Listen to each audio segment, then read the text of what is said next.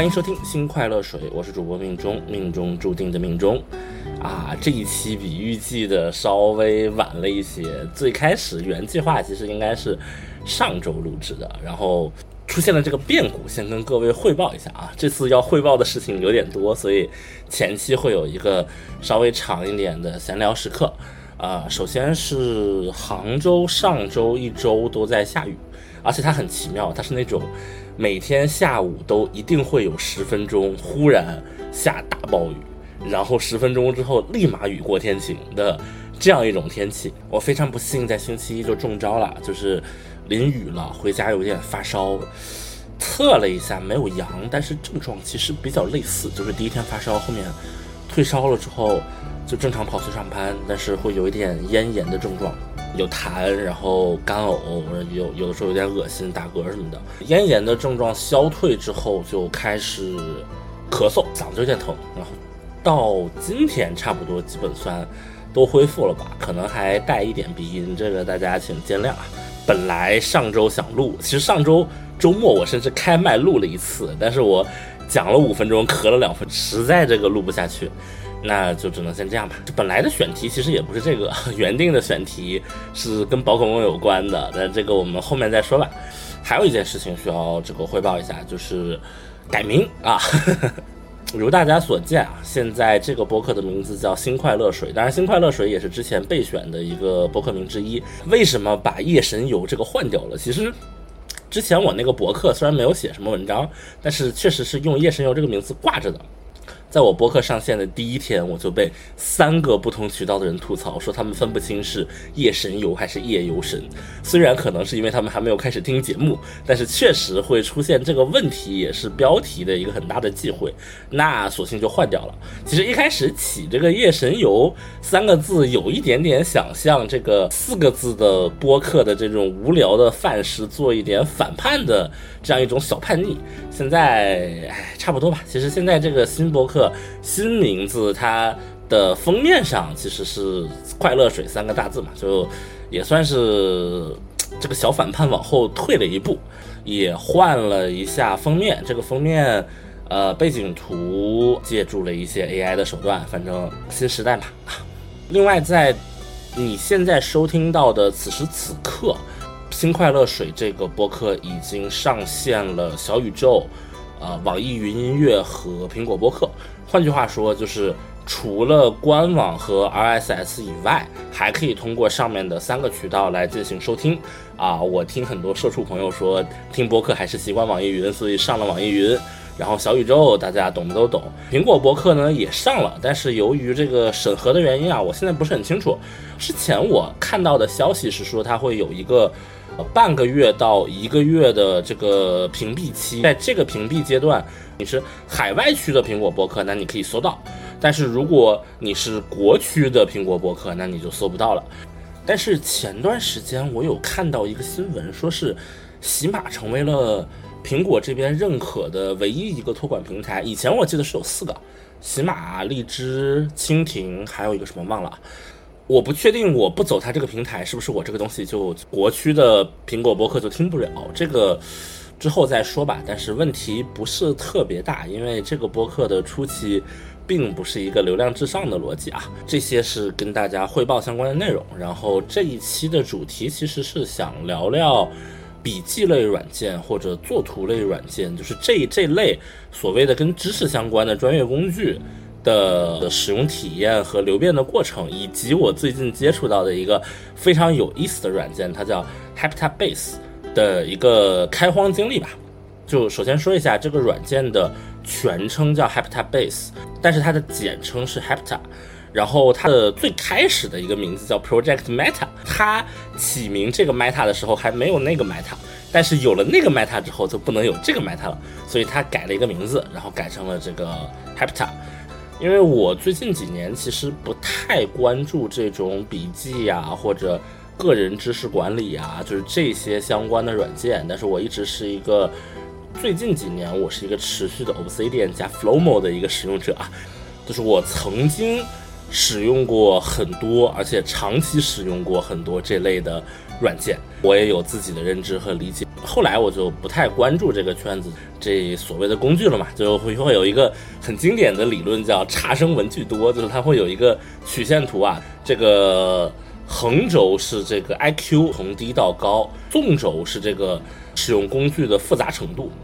然后你会发现，这个曲线它类似于一个正态分布，就是随着你的 IQ 的提升，你这个复杂程度先是逐渐升高的，然后是逐渐降低的。因为你发现，最笨的人他们在用苹果备忘录，最聪明的人也在用苹果备忘录，然后在中间的人，Notion、Obsidian、双链、Markdown，然后艾宾浩斯、Anki，然后巴拉巴拉一大堆，就是。差生文具多，说白了就是这种感觉，所以我后面一段时间其实不太关注，也有一部分原因是我每次想尝试去关注的时候，我就会发现，结果上还是挺令我失望的，就是没有什么看到令我眼前一亮的东西。因为我对于很多产品的认知，嗯，我不确定是不是一个典型认知啊，反正我我会有我自己的一个判断，然后直到最近。我看到了，其实以前看到过这个 Meta，但是当时因为他要申请测试资格嘛，所以我不太感兴趣。这一次是公测，正好机缘巧合看到了，而且好像最近新海诚也有推荐过一次这个软件，然后我就试用了一下，试用一下之后发现，它在产品的形态上算是卡到了一个非常有趣的生态位，而且做出了一点不一样的东西。那我们开宗明义啊，它卡在了什么生态位之间呢？在我看来，它卡在了。白板和 Notion 这两个产品之间，啊，但是我们往前推一下，什么是白板，什么是 Notion？就是我们把整个这类软件的历史进行一个从我个人的使用角度来做一个很简单的溯源和考察。我我用过非常非常多的笔记软件，但是真正让我长期使用下来也没有多少。在中学时代，我第一次正经开始用笔记软件应该是 Evernote。我忽然有了一个概念，说我应该有一个笔记软件，而不是把东西写在 Word 上，写在 TXT 的记事本上。就这个东西是我。当时去美国交换的时候，那边的一个老师，他跟我我们所有人说：“你们今天开始新学期开学嘛，你们今天开始要下载一个这个 Evernote 印象笔记。”当时应该已经分国际版和就是中国版了，国际版是 Evernote，中国版是印象笔记，就他那个研发团队已经分开了，我记得是这样的，然后具体已经不太可考了。反正当时中国版好像一直在推那个那个一个什么笔，然后我我一直很。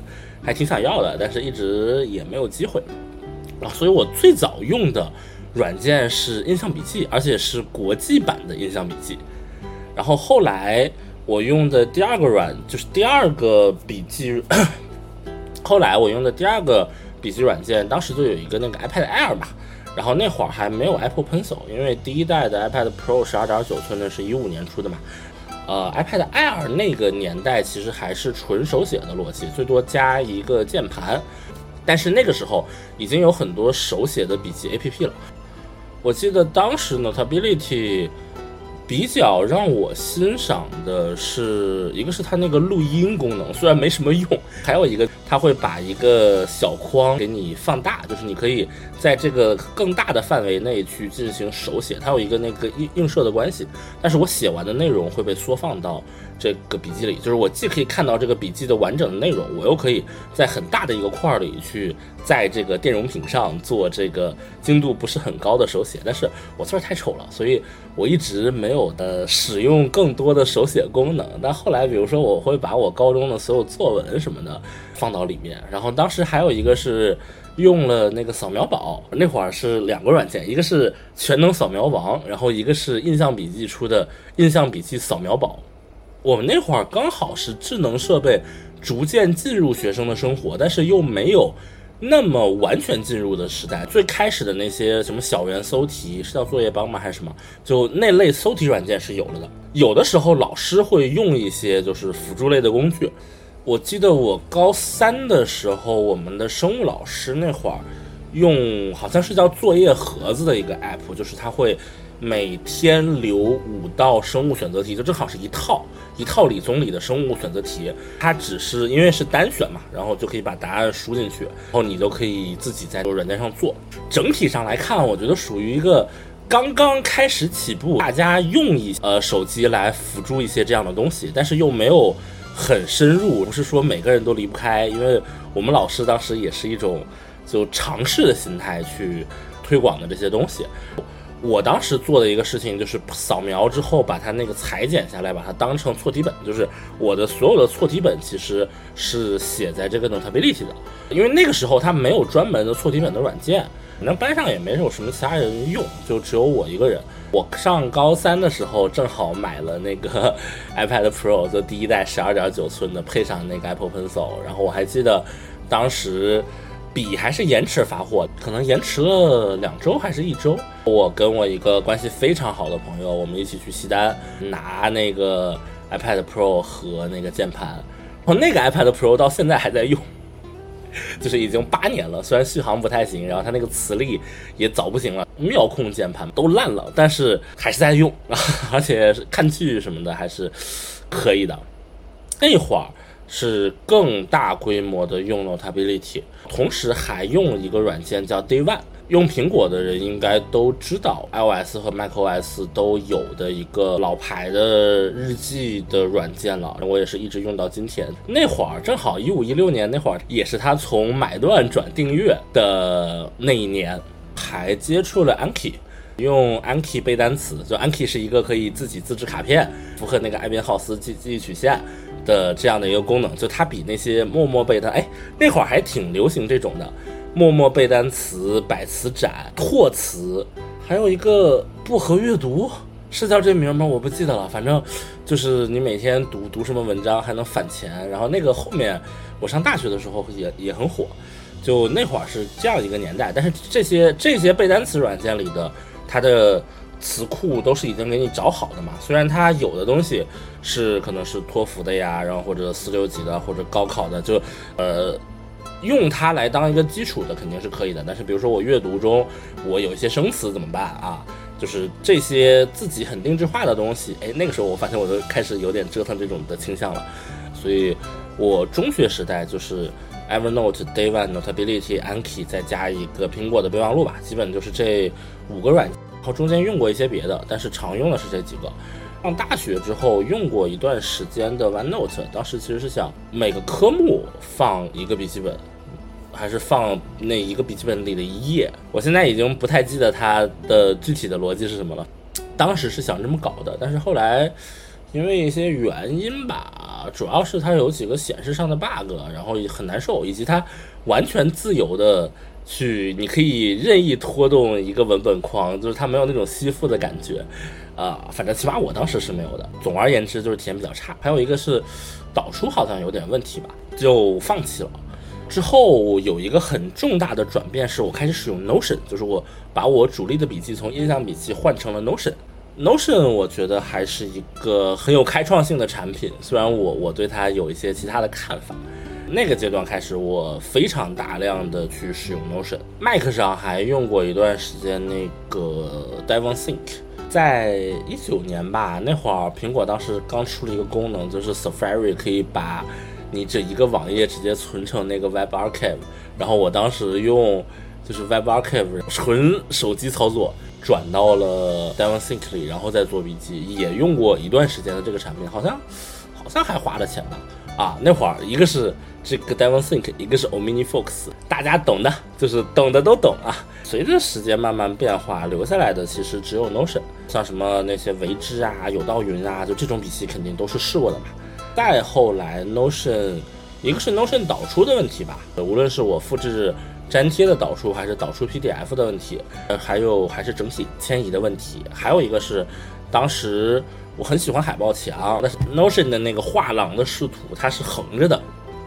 但是，一般海报是竖着的嘛，这个东西就很难找。但是我当时，我当时画廊真的用用的还挺多的。我会，就是比如说把我自己关注的游戏或者我看过的一些作品，呃，影视作品直接往里一丢，然后可能就是几百个是有的。后来，哦然后几百个之后它还卡了，太卡了，就诸多理由之下，最终我从 Notion 放弃了，我从 Notion 转到了这个 Obsidian，然后。Obsidian 我也一直在用，然后除此之外还有一个软件 Lomo，这个在国内还是有一定知名度的，主打是一个碎片时间的一个东西。呃，就是一个碎片时间的碎片笔记，它的打开的成本很低，大概是这样一个玩意儿。中间其实后面所有的类似的产品啊，比如说微软之前那个破玩意叫什么忘了，然后还有那个 Craft 等等，就这些我都试过，但是我发现大家其实都大差不差啊，所以我一直就渐渐的不再关注这个领域，直到今天遇到了这样一个软件，这个是所有的笔记软件。然后我工作之后，我开始用另外一种软件叫画板。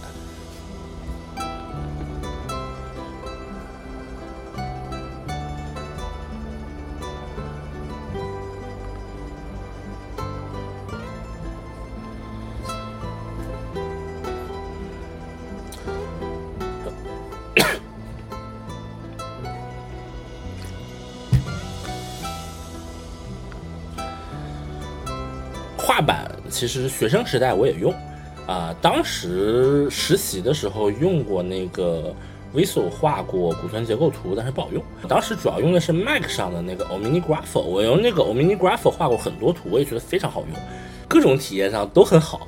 但是有一个什么问题，就是它不支持 Windows 啊。所以因为工作之后，我的主要的环境是，我主要我的生产环境是 Windows，所以。Ominigraph 只能含恨啊，就就只能抛弃了呀。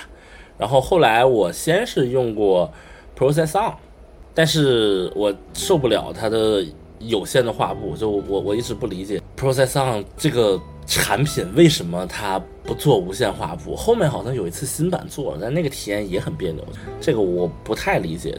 很执着于要打印下来这个概念嘛。后来我在公司里，我跟我们 UED，就是我们的 UI 和交互设计的部门同事聊的比较多嘛。他们正常使用的软件除了 PS 之外啊，是那个 Figma。我也用过一段时间的 Figma 啊，之前还有一个美术的那个参考图的软件，R 开头的什么什么 Rough 什么东西，那个用过，但是效果不是很好。我当时是想把我自己画的蓝图加一些备注，因为有很多里面挂的是程序开发的。那些脚本嘛，就还是得加注释的。用的是 Unity 的那个 Flow Canvas 嘛，但是 Flow Canvas 它自己的那个注释我感觉不是很好用。然后我当时一开始是想用 Figma，后来发现 Figma 还是有一点太重了，就是它它它可以微调一些很细节的东西，或者比如说我搞个星星，它可以直接我拉有几个角，然后某个地方的弧度什么的。但是你正常使用的时候，你也需要设置这么多东西，这件事情就很繁琐啊。然后 Fig Jam 我也用过，但是不是很不合适。后来就 Miro 其实是一个比较合适的产品，但是呢，当时我在公司访问的时候网速有问题，网速有问题，访问卡这件事情我很难忍受。最后发现，哎，Board Mix 很好用啊，博斯白板，这个是一个国产。哎，说实话就是。国产像素级山寨 mirror，加了一些其他的零零碎碎的功能吧。然后飞书的那个飞书画板我试过，但是很难受。就飞书画板，我不理解是不是因为他们裁了很多人。飞书画板有有一些最最基础的东西它是没有设计的。就举一个最简单的例子，我用飞书画板最大的一个痛点就是，我把一旦我把图片拷进飞书画板里，然后这个图片就没有任何一个方式可以导出了。我对着这个图片，如果我复制的话，我只能粘贴在飞书画板里，我不能粘贴在别的地方。这个图片右键它也没有保存功能，我直接截图的话又会带我的水印，很烦。唯一的能把这个图片下下来的方法是把这个图片复制在一个空的白板里粘贴，然后在排版导出，但是好像还是会带水印，这个我不确定。就这件事情简直反人类，就只要你。有一张图片或者一个什么素材你想用，你把它拖进这个飞书的白板里，你就再也拖不出来了。那就是两种方式，要么是你就完全只用一个工具，不做任何向外导出的情况；要么你就是把这些图片全都在本地再存一份。这那这个东西谁受得了呀，对吧？所以飞书画板我最后也不用。我现在用的比较多的还是 Board Mix 哦，还用过一个离线的，离线什么 Draw I O。就是感觉内容有点多，哎呀，没有想到，就是讲我自己使用的这些软件的心算历程啊，也可以聊时间这么长。那后面的内容就放到放到下一期吧。我可能连着录两期，但是放的时候会当成两期来放。那么这一期就先到这里吧。就是虽然说的很散，但是下一期会有一个总结和总的论述性的内容。